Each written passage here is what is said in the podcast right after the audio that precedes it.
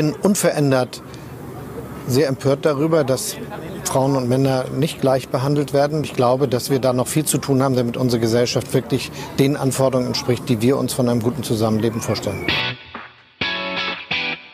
Mika, der Podcast rund um Sozialpolitik, Sozialwirtschaft, Diakonie und Kirche. Grüß Gott und herzlich willkommen zu Mika, dem Podcast der Diakonie in Bayern. Ich bin Daniel Wagner, Pressesprecher der Bayerischen Diakonie und ich begrüße Sie zum einzigen Diakonie-Podcast in Deutschland, bei dem noch mit spitzer Feder gerechnet wird. Dies ist, wenn wir uns nicht verzählt haben, und in dieser Sendung wird es tatsächlich viel um Zahlen gehen, Ausgabe 31 und wir produzieren diese Sendung in der Woche zwischen dem 26. Februar und dem 4. März und warum das so wichtig ist, erfahren Sie gleich. Gleicher Lohn für gleiche Arbeit. Das klingt gut und wer in das Berufsleben einsteigt, erwartet mehr oder minder genau das. Doch als Frau wird man, das klingt jetzt etwas komisch, sehr schnell feststellen, dass das Leben kein Wunschkonzert und auch kein Ponyhof ist und wir hier schon gar nicht bei der Wohlfahrt sind. Denn rein rechnerisch beträgt die Lohnlücke zwischen Männern und Frauen in Deutschland knapp 20 Prozent und das wiederum bedeutet, bis zum 10. März 2021 haben die Frauen in Deutschland umsonst gearbeitet. Das zumindest rechnet die Kampagne Equal Pay Day vor, die sich für Lohngerechtigkeit zwischen Männern und Frauen einsetzt. Und dieser Equal Pay Day, also der Tag, an dem sich diese Lohnlücke schließt, ist in diesem Jahr der 10. März. Also hoch die Tassen, liebe Hörerinnen, nächste Woche geht es aufwärts. Oder doch nicht, denn das Tolle an der ganzen Geschichte ist, sie stimmt nicht. Und der Equal Pay Day war schon viel früher und die Lohnlücke ist auch viel kleiner als von der Kampagne behauptet. Und ehe Sie jetzt sagen, na, ist ja klar, Mika, männlicher Moderator und so, der muss das ja sagen, alles Fake News, lassen Sie sich sagen, es kommt darauf an. Am Ende stimmt nämlich beides und wir könnten den Equal Pay Day nicht nur einmal, sondern gleich zweimal begehen. Schlimm genug. Warum das so ist, wie Deutschland im internationalen Vergleich dasteht, über den Gender Pay Gap in der Hüstel Sozialbranche und was man dagegen tun kann, darüber sprechen wir heute wieder mit jemandem, der sich wirklich damit auskennt. Heute zu Gast bei Mika Dr. Katharina Brohlich, Leiterin der Forschungsgruppe Gender Economics beim Deutschen Institut für Wirtschaftsforschung. Frau Dr. Brohlich, herzlich willkommen bei Mika. Hallo. Frau Dr. Brohlich, gehen wir gleich in Medias Res. Sie haben rein rechnerisch bis heute umsonst gearbeitet und werden, wenn wir uns auf die Website äh, des Equal Pay Day begeben, das noch zwölf weitere Tage tun, gerechnet von heute an, dem 26. Februar.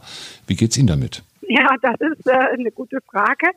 Ähm, das ist tatsächlich so. Also man muss dazu sagen, das sind die, die, dieser Equal Pay Day, den berechnet diese Equal Pay Day Kampagne ja auf Basis des durchschnittlichen Gender Pay Gaps.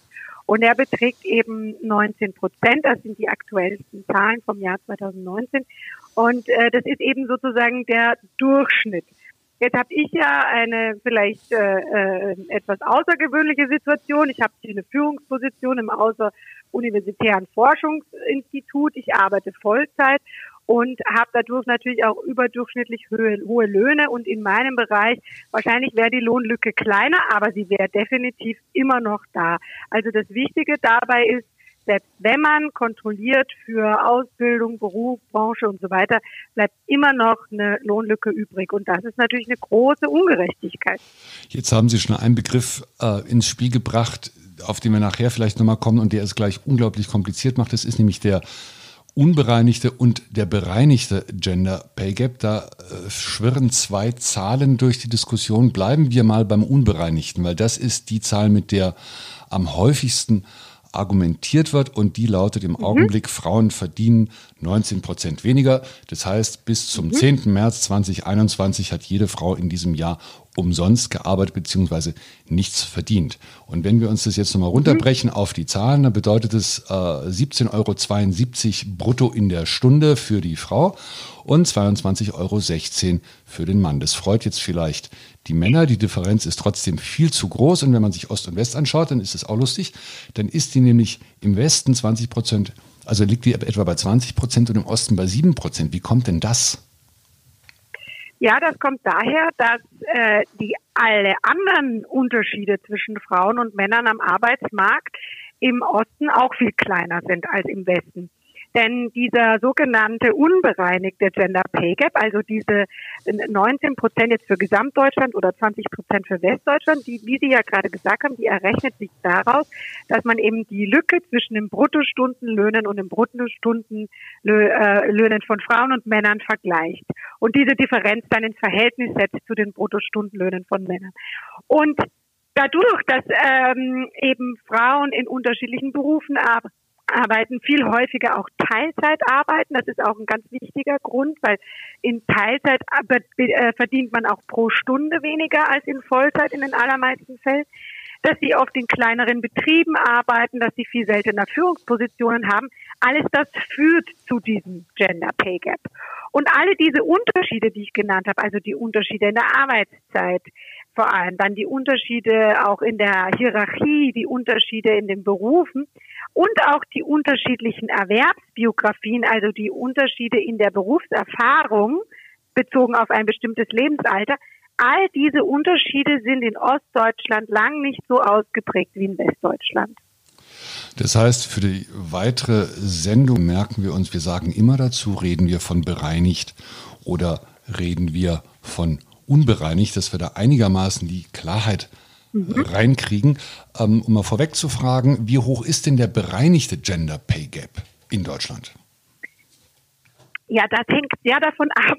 Das ist nämlich lang nicht so leicht zu berechnen wie der unbereinigte, weil das hängt von sehr vielen Annahmen ab, beziehungsweise auch von den verfügbaren Daten. Also äh, wie gesagt, der Unbereinigte, den hat man ganz schnell ausgerechnet, weil da brauche ich nur wissen, was ist der durchschnittliche Bruttostundenlohn für Männer und was ist der durchschnittliche Bruttostundenlohn für Frauen und schon kann ich es ausrechnen.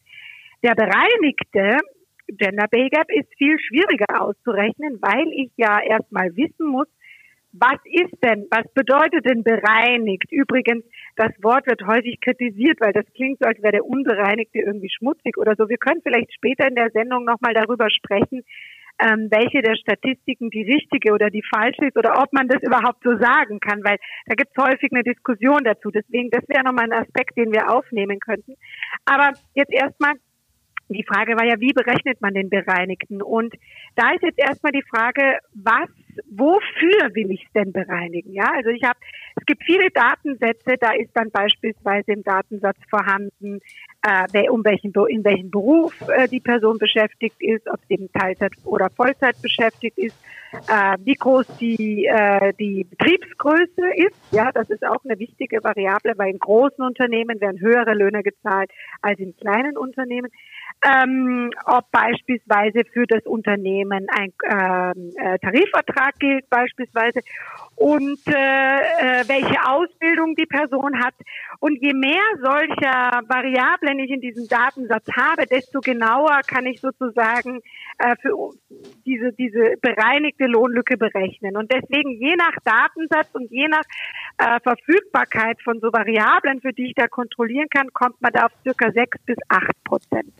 Das heißt, äh, der bereinigte Gender Pay Gap in Deutschland ist nicht ganz so hoch wie von der Kampagne. Ich meine, es argumentiert sich mit höheren Zahlen natürlich besser in diesem Zusammenhang und das Anliegen, da kommen wir nachher mal drauf, das Anliegen ist per se ja richtig, aber bereinigt ist der Gender Pay Gap gar nicht so hoch. Das heißt, die meisten Frauen unter den Hörerinnen und Hörern haben heute schon etwas verdient. Ja, das kommt eben sehr darauf an, und da sind wir ja dann vielleicht genau bei dem Punkt, was man denkt, was jetzt in der Diskussion eigentlich die relevantere Zahl ist. Also es gibt ja da jetzt kein richtig oder falsch. Man kann nicht sagen, der eine ist der richtige und der andere ist der falsche, sondern sie sagen einfach unterschiedliche Sachen aus. Ne? Der sogenannte bereinigte Gender Pay Gap sagt eher darüber was aus, was einem Mann, äh, ein Mann oder eine Frau wirklich verdienen pro Stunde für im Prinzip exakt die gleiche Tätigkeit in exakt einem vergleichbaren, in vielerlei Charakteristika vergleichbaren Unternehmen und äh, auch unter sonst sehr ähnlichen Charakteristika. Das sagt dieser äh, Gender, dieser bereinigte Gender Pay Gap aus. Der unbereinigte Gender Pay Gap, also diese 19 Prozent, das kann eher, also ich interpretiere das eigentlich so als eine zusammenfassende Statistik vieler Ungleichheiten am Arbeitsmarkt, ja. Wir wissen ja, wir sehen ja zum Beispiel, dass viele Berufe, die äh, in, mehrheitlich von Frauen ausgeübt werden, beispielsweise nehmen wir mal die Pflege her, äh, pro Stunde deutlich niedriger bezahlt werden als viele äh, Berufe, die mehrheitlich von Männern ausgeübt werden. Nehmen wir mal äh, Berufe in der Industrie. Obwohl für diese Berufe eine ähnlich lange Ausbildungszeit erforderlich ist, obwohl diese Berufe teilweise auch körperlich beide sehr anstrengend sind und ähm, obwohl diese Berufe beide äh, sehr mit auch mit sehr einer sehr hohen Verantwortung einhergehen. Und trotzdem äh, verdienen die einen äh, pro Stunde deutlich weniger als die anderen. Und das, diese Unterschiede, die, die, der, der Unterschied zwischen so einer Betrachtung, die gibt es beim bereinigten Gender Pay Gap gar nicht, ja. Und die spielt aber natürlich die Berechnung des unbereinigten Gender Pay Gaps, die spielt da eine Rolle. Und deswegen finde ich, das meine ich damit, ja, wenn ich sage, okay, der, das ist quasi so eine zusammenfassende Statistik, weil die fasst praktisch viele Ungleichheiten am Arbeitsmarkt zusammen. Genauso der Punkt mit der Teilzeit. Also wir sehen natürlich in den Daten, äh, Frauen arbeiten in viel, viel größerem Ausmaß Teilzeit als Männer. Wir wissen auch etwas darüber, dass viele Frauen das in bestimmten Lebensphasen auch freiwillig tun, dass sie das auch gerne so möchten, aber nicht immer und zu jeder Zeit und häufig dann auch unfreiwillig in Teilzeit verbleiben. Das heißt, und wenn wir wissen, in Teilzeit verdient man auch niedrigere Löhne, ja, dann äh, spielt das eben auch für den unbereinigten Gender Pay Gap keine Rolle und für den, ah, für den bereinigten keine Rolle und für den unbereinigten sehr wohl. Und deswegen meine ich eben, das ist ähm, in so eine Zusammenfassung. Oder wenn wir uns anschauen, natürlich spielt für den Stundenlohn eine große Rolle. Habe ich eine Führungsposition? Ja, habe ich Verantwortung für Mitarbeiter und Mitarbeiterinnen oder nicht? Jetzt wissen wir aber auch, um Führungspositionen zu erlangen, da herrscht ja auch nicht Chancengleichheit für beide Geschlechter vielerorten.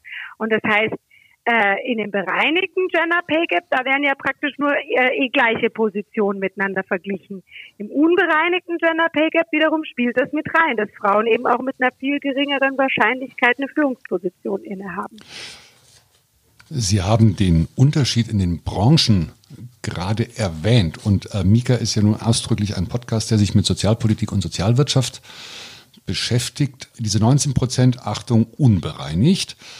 In der Sozialbranche sind die bei 25 Prozent, also nochmal deutlich höher. Das wird wahrscheinlich die Kostenträger und auch den einen oder anderen Hörer, der in der Diakonie und in der Caritas und bei den anderen Trägern Verantwortung trägt, äh, schütteln lassen. Wie kommt es, dass der bei uns so unglaublich hoch ist?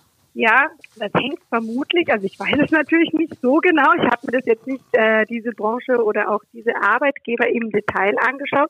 Es könnte daran liegen, dass beispielsweise in, bei diesen Arbeitgebern, dass es da in den, je höher man in die Hierarchie schaut, also unter den Führungspositionen eben der äh, Frauenanteil deutlich geringer ist als der Frauenanteil in der gesamten Beschäftigten äh, Struktur und dass eben in den unteren Gehaltsklassen deutlich überproportional Frauen zu finden sind. Das wäre beispielsweise eine Erklärung dafür. Nun, es gibt diesen schönen Spruch, die Diakonie ist weiblich und die Pflege erst recht. Anscheinend äh, geben die Zahlen oder belegen die Zahlen genau das, wobei man jetzt fairerweise sagen muss, dass dieser unbereinigte Gender Pay Gap in anderen Branchen auch nochmal deutlich höher ist als im Mittelwert. Also im Bereich Kunst, Unterhaltung, Erholung sind wir bei 30 Prozent fast bei mhm. freiberuflichen Dienstleistungen bei 28 Prozent und dann kommt das Gesundheitswesen. Wir liegen, traurig genug, da noch an dritter Stelle. Ähm, nun ist aber dieser unbereinigte Gender Pay Gap seit 2016 leicht gesunken. Immerhin, muss man mhm. auch sagen, kann man sich ja vielleicht darüber freuen. Und die Bundesregierung sagt, sie will den, Bundes, den jetzt fange ich selber an, durcheinander zu geraten, den unbereinigten Gender Pay Gap bis 2030 auf 10 Prozent senken. Jetzt frage ich mich, ist das ein gutes Ziel oder ist es nicht vielmehr ein Eingeständnis, dass man sich mehr oder minder mit dem Status quo abfindet? Denn immerhin, die Gleichwertigkeit von Männern und Frauen ist grundgesetzlich festgeschrieben und im europäischen Vergleich schaffen das andere Länder ja auch. Also Luxemburg liegt da bei zwei Prozent. Ja, da möchte ich sagen, da muss man aufpassen. Also man sollte nicht ähm, diese internationalen Vergleiche, genau, man kann sagen, Luxemburg liegt bei zwei Prozent. Auch äh, so Länder wie Italien, Rumänien haben erstaunlich niedrige Gender Pay Gap, wenn man sich das so anschaut. Aber man darf nicht vergessen, viele dieser Länder mit auffallend niedrigen Gender Pay Gaps haben auch gleichzeitig niedrige Frauenerwerbsquoten. Und wir sehen im internationalen Vergleich einen positiven Zusammenhang zwischen der Frauenerwerbsquote und dem Gender Pay Gap. Das heißt, Länder mit niedrigen Frauenerwerbsquoten haben typischerweise auch niedrige Gender Pay Gaps und Länder mit hohen Erwerbsquoten haben hohe Gender Pay Gaps. Da kann man sich ja fragen, woran liegt es? Ja, das müssen Sie uns, glaube ich, Nun, mal erklären. Liegt, genau, das, äh, ähm, das liegt daran, dass in Ländern beispielsweise wie in Italien, da ist die Frauenerwerbsquote nur knapp über 50 Prozent.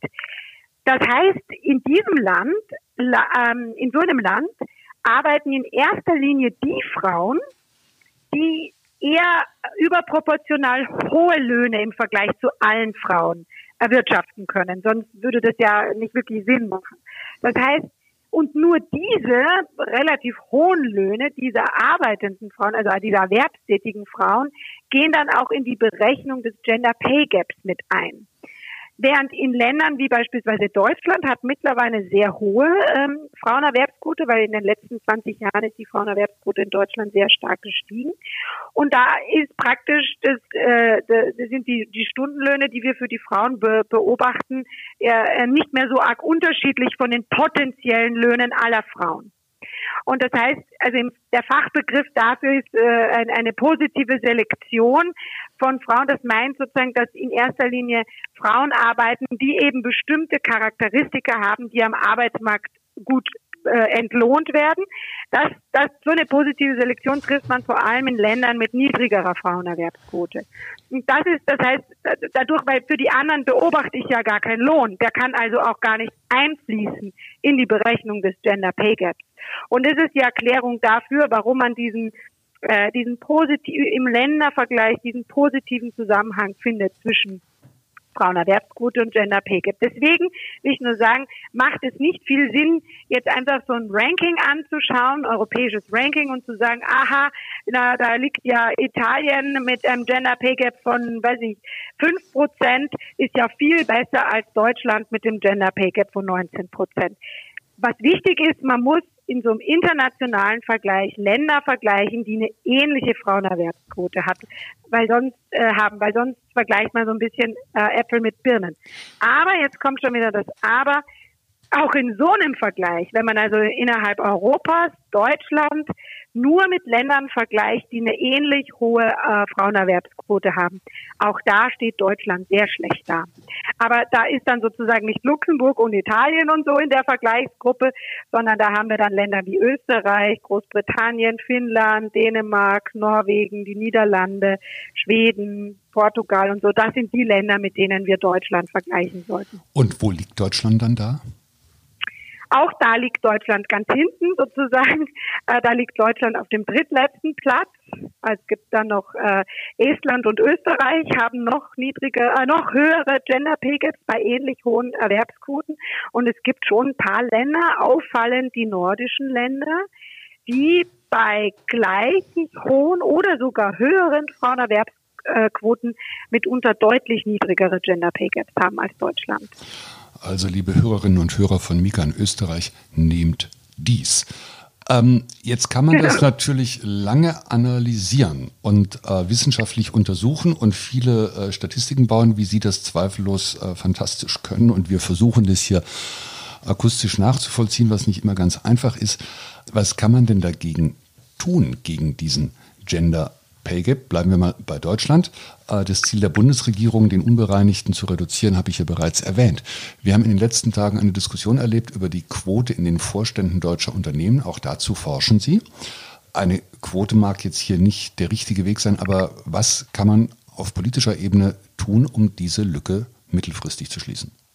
Ja, also ich glaube, dass äh, da braucht es ganz klar verschiedenste Maßnahmen. Also es gibt das Problem ist ja so hochkomplex und hat so viele Ursachen, dass es logischerweise nicht die eine einzige politische Maßnahme geben kann. Da sagt man, aha, da machen wir genau das und dann reduzieren wir den Gender Pay Gap mal eben um die Hälfte. Das, das wird so so einfach ist es nicht, denn äh, ich habe es ja vorher schon angesprochen, es liegt an vielen verschiedenen Ungleichheiten am Arbeitsmarkt und ähm, Deswegen braucht es da ganz verschiedene Maßnahmen, die man idealerweise gleichzeitig tun sollte.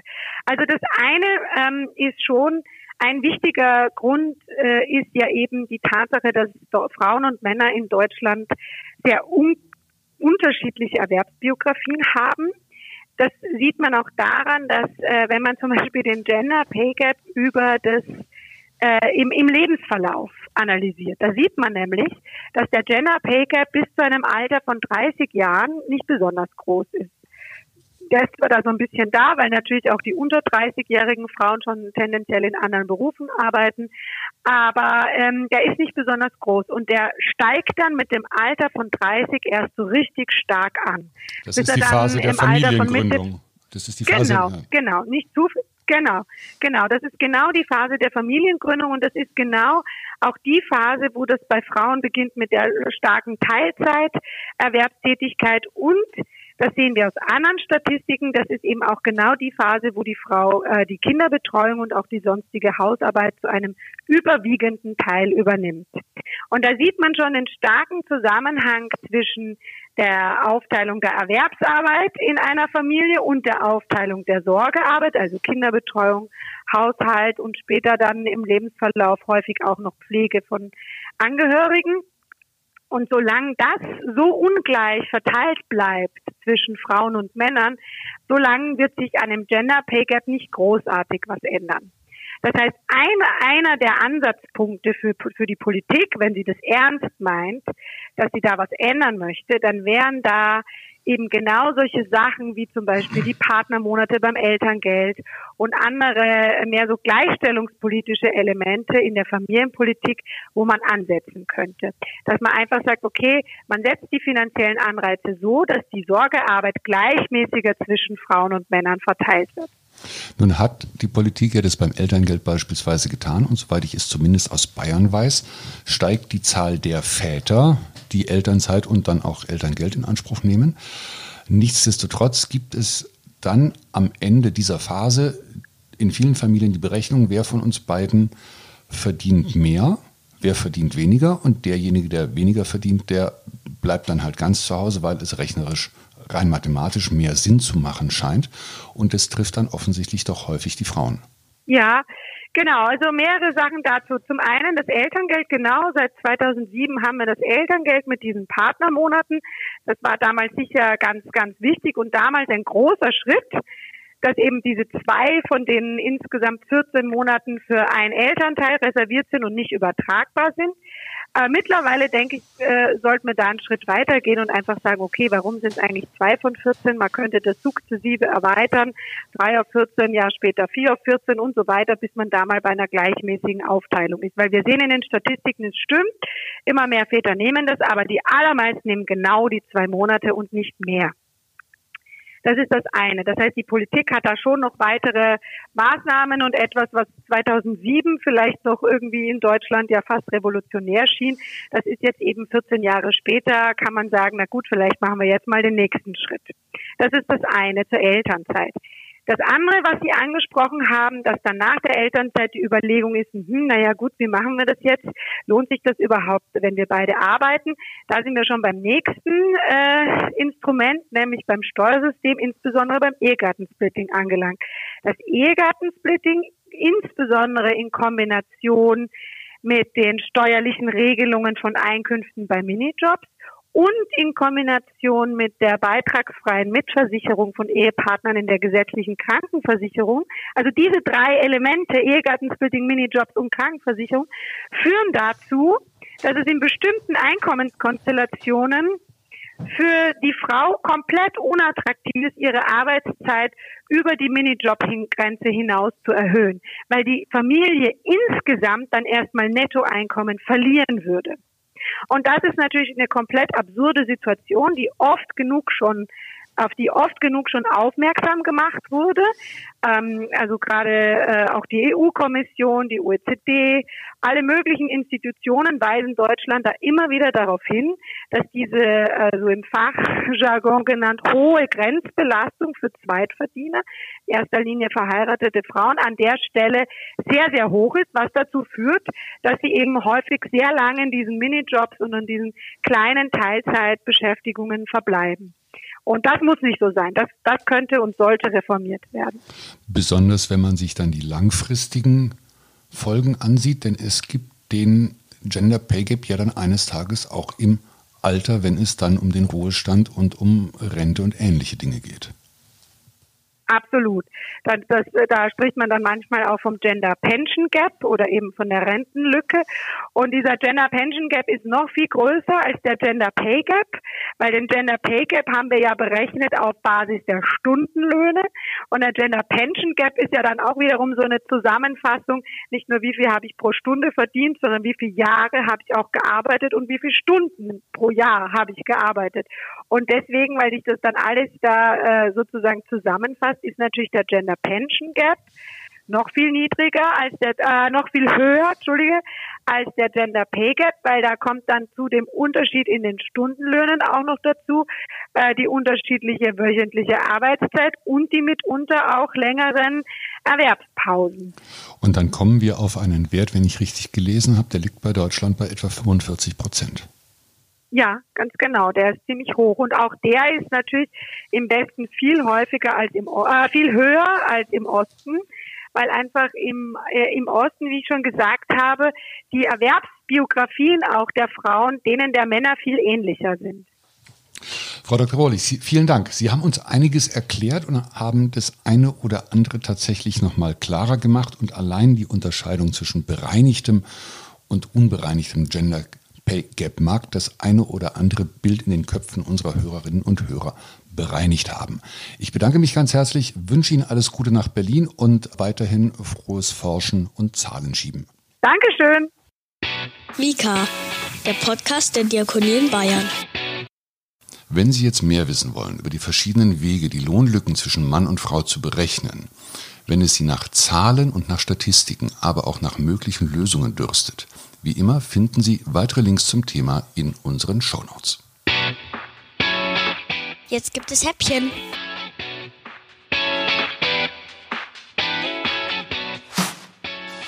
Dass im Norden was geht, wissen die HörerInnen von Mika schon lange. Schöne Grüße nach Bremen an der Stelle. Und nun ist auch dort ein Diakonie-Podcast aufgetaucht, produziert von der Diakonie Hamburg.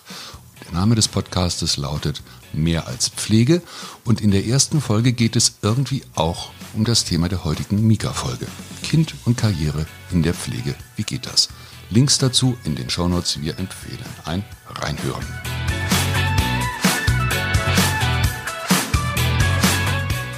Wir wandern von Nord nach Süd, bleiben aber beim leidigen Thema Geld. Am 15. März wird in Bayern die Frühjahrssammlung der Bayerischen Diakonie eröffnet. Im Mittelpunkt stehen die Schwangerschaftsberatungsstellen der Diakonie in Bayern. Wenn Sie die Sammlung unterstützen möchten, freuen wir uns. Das ist auch online möglich. Den Link finden Sie in den Shownotes. Und ja, wir nehmen auch Geld an, das nicht aus Bayern stammt. Das war es für heute von Mika. Wie immer freuen wir uns über Kommentare, Likes, Shares und Abos. Gerne auch auf unseren Social Media Kanälen oder aber über podcast.diakonie-bayern.de. Beteiligt an der heutigen Sendung war wie immer Ariel Döhler. Ich bin Daniel Wagner, Pressesprecher der Diakonie Bayern. Ich bedanke mich fürs Zuhören, wo immer Sie uns auch zuhören. Bis zum nächsten Mal. Bleiben Sie gesund, bleiben Sie stark, retten Sie die Welt. Mika ist eine Produktion des Diakonischen Werkes Bayern. Mehr über Mika und die Diakonie in Bayern finden Sie im Internet unter www.diakonie-bayern.de slash podcast.